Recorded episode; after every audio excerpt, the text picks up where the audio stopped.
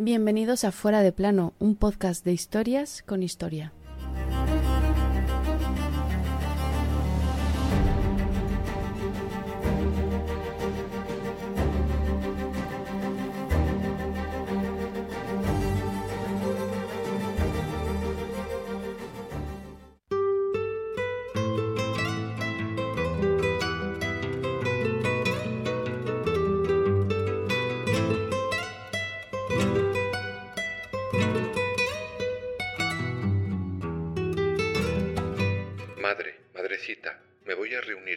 Hermana y papá al otro mundo, pero ten presente que muero por persona honrada.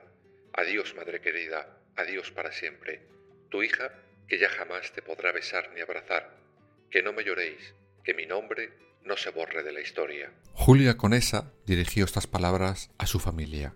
Fueron las últimas palabras que les podría decir, pues el 5 de agosto de 1939 moría fusilada junto con sus doce compañeras. Ellas fueron las trece rosas, y hoy te traemos su historia.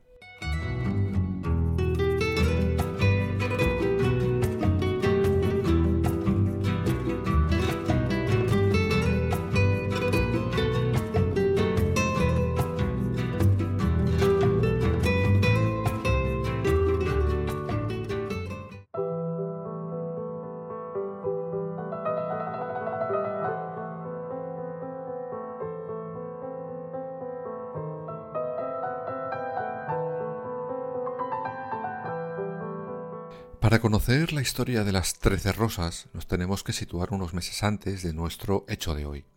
En concreto, al finalizar la Guerra Civil Española, ocasionada por el golpe de Estado de Franco y otros como él, que se levantaron contra el orden constitucional y legal vigente hasta ese momento, la Segunda República. Madrid, como es normal, fue la última plaza en caer. Estaba totalmente destruida después de tres años incesantes de acoso por parte del bando golpista. Todos intentaban adaptarse, entre las ruinas, a la nueva situación impuesta por el dictador ganador de la guerra, Francisco Franco. Ese verano del 39, la represión ya estaba en el día a día de la población madrileña. Vivir en Madrid, en aquel momento, era una lastimosa aventura.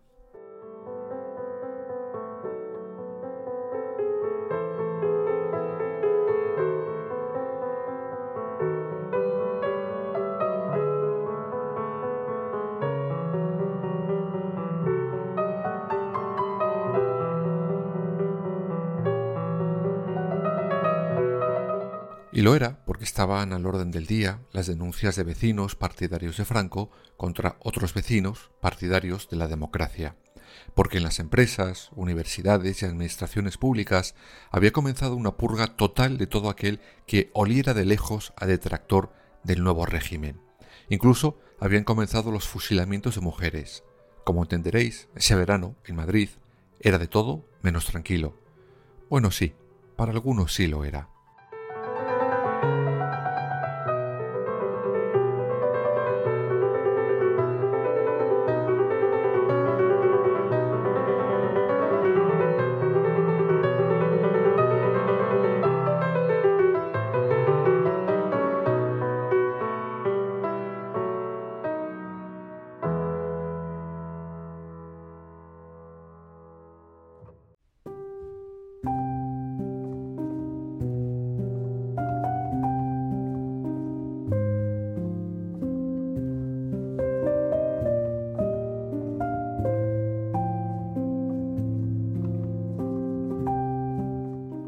Con todo lo que os acabo de describir, sí había, sobre todo jóvenes, que no estaban dispuestos a dar su brazo a torcer, o mejor dicho, a levantarlo al paso del caudillo. Algunos se organizaron en las Juventudes Socialistas Unificadas. Era, como su propio nombre indica, una organización juvenil de izquierdas que no estaban conformes ni con Franco ni con la situación en la que estaba Madrid aunque, como os podéis imaginar, los vecinos piadosos de Madrid empezaron a denunciar a los afiliados a estas juventudes de izquierdas.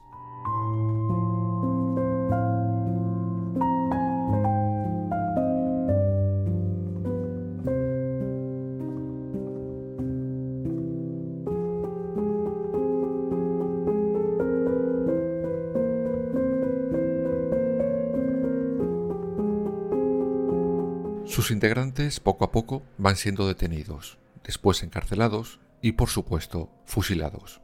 Así, sin más. Bueno, algunos tuvieron la enorme suerte de ser llevados no al paredón, sino a campos de concentración.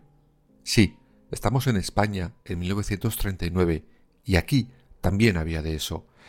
Es que entre fascistas se copian las ideas.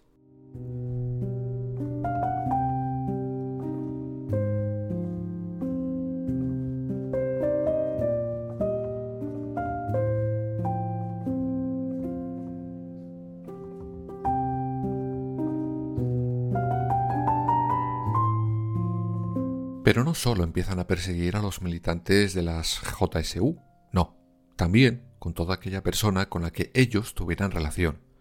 Es, en ese momento, cuando entran en la historia las tristemente famosas Trece Rosas.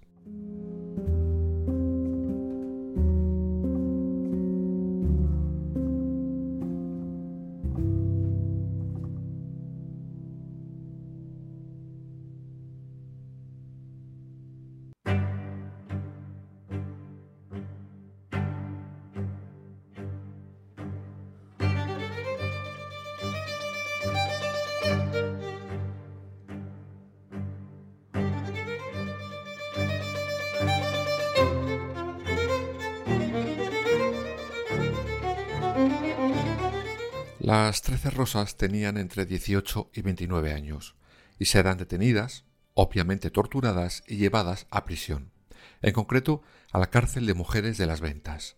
Esto ocurre entre abril y junio de aquel 1939.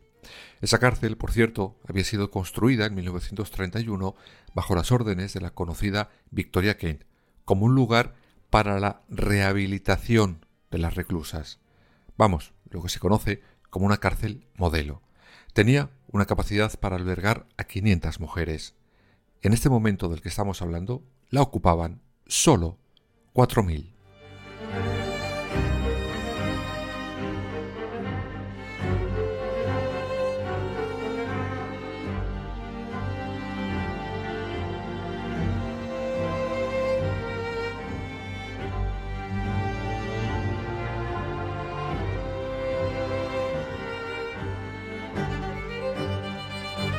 Por desgracia tenemos a nuestras protagonistas en la cárcel, pero algo ocurrirá que hará que los acontecimientos se acabaran precipitando.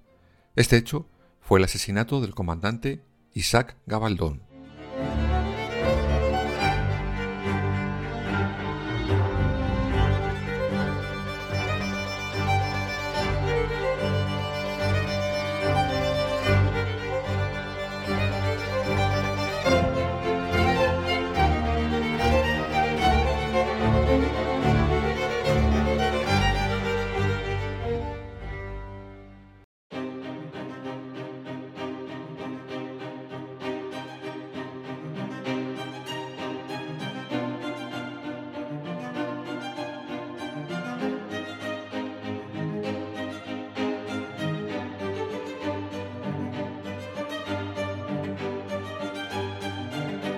El 29 de julio de 1939, el comandante Gabaldón, su hija Pilar, de 17 años, y el conductor de su coche oficial son asesinados.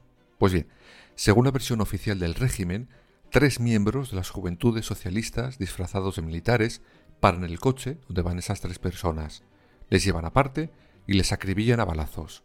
Pronto son detenidos esos tres jóvenes e inmediatamente fusilados. Y sí, he dicho según la versión oficial, la del régimen, porque diversos historiadores han dado una versión algo distinta.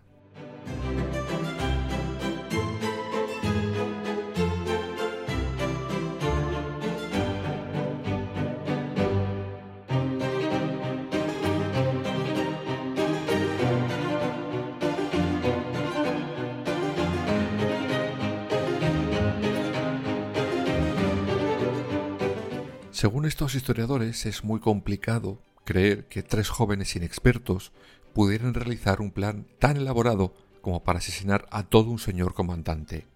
Según lo analizado por ellos, se podría haber tratado de un ajuste de cuentas entre miembros del propio movimiento franquista. Sea como fuere, os preguntaréis qué tiene que ver un crimen de un comandante, su hija y su chofer con 13 mujeres que estaban ya en la cárcel. La respuesta es sencilla. Nada, pero les vino muy bien.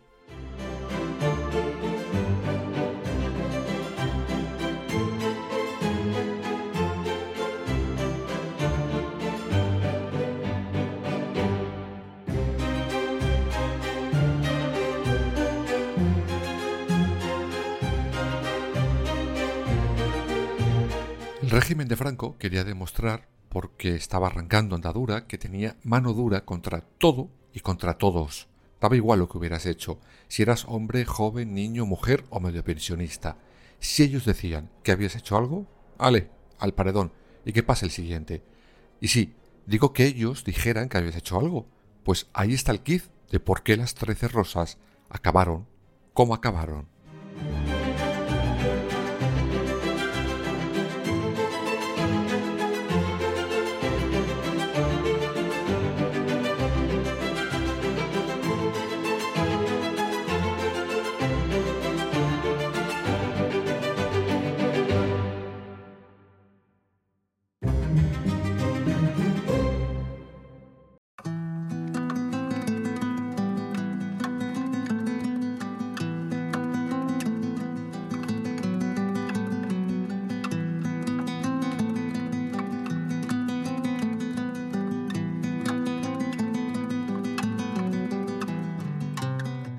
La versión de que el comandante Gabaldón había sido asesinado por miembros de las Juventudes Socialistas le sirvió de excusa para el juicio sumarísimo que se celebra el 3 de agosto de 1939.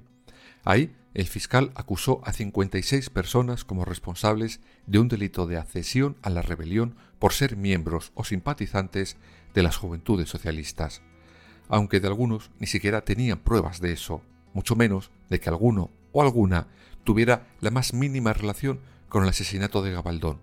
Pero daba igual, la verdad no importaba, solo la mano dura. 43 hombres y 13 mujeres son condenados a muerte. Ellas eran las 13 rosas. Ellos se les conocerá como los 43 claveles.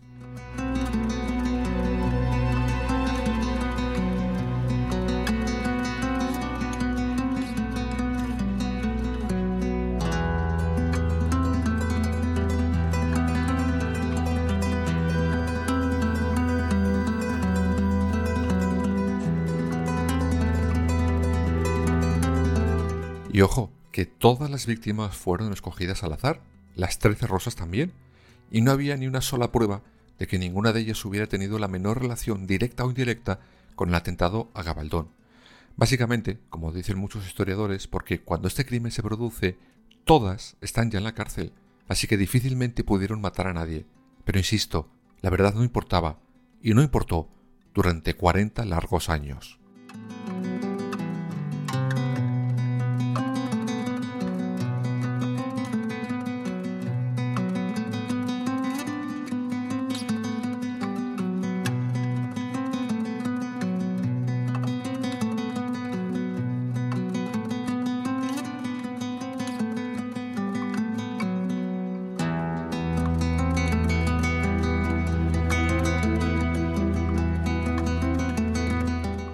Apenas 24 horas después de aquel fallo, 13 mujeres y 43 hombres fueron uno a uno fusilados delante de la tapia del cementerio del este de Madrid. Según testimonios de otras presas, las 13 rosas salieron de dos en dos. El resto de presas fueron obligadas a permanecer de rodillas. Por cada pareja de condenadas iban tres guardias con ellas. Según las contó la funcionaria que acompañó a todas, murieron con calma, Cruel es el caso de una de ellas, que al parecer no murió de la primera ráfaga de disparos y gritó a sus verdugos ¿Qué pasa? ¿Que a mí no me matáis? Triste fue también saber que todas fueron más o menos contentas, pues pensaban que iban a ver a los hombres antes del fusilamiento, pues entre ellos tenían amigos, novios o maridos. Pero cuando llegaron ellas, vieron, por desgracia, que ese encuentro nunca sería posible, pues ellos ya estaban muertos.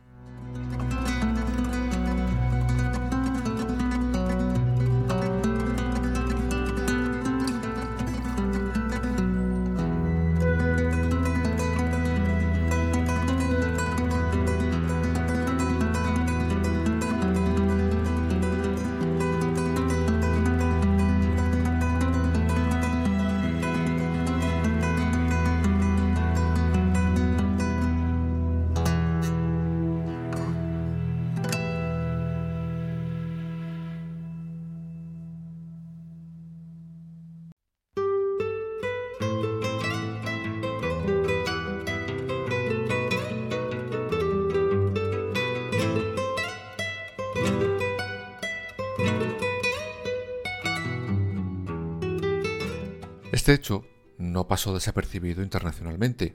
Hubo un gran revuelo, sobre todo por el perfil de esas trece mujeres. No habían participado en la guerra y eran modistas, alguna pianista, otra secretaria, otra sastre. En París, por ejemplo, fue tal el revuelo que se convocó una campaña de protesta por este cruel e injustificado asesinato. Campaña donde nació el sobrenombre con el que pasaron a la historia, las Trece Rosas. Por cierto, este movimiento parisino estuvo organizado por una hija de Marie Curie.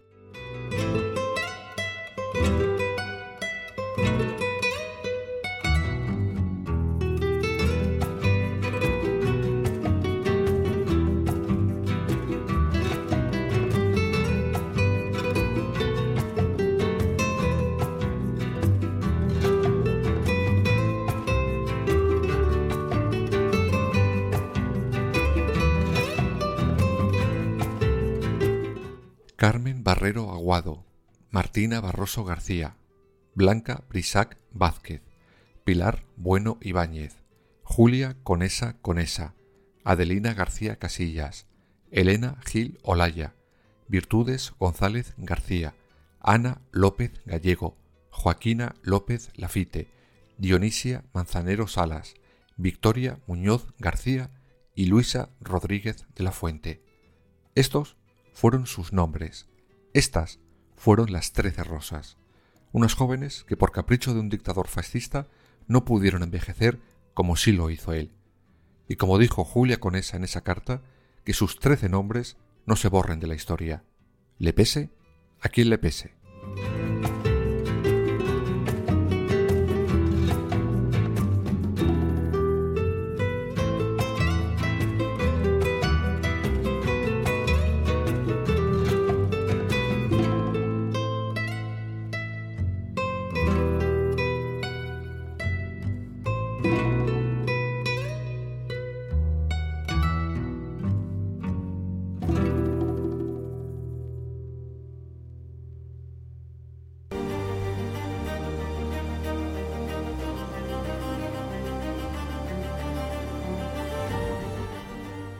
Fuera de plano. Suscríbete en las principales plataformas y síguenos en nuestras redes sociales, Instagram, Twitter y Facebook.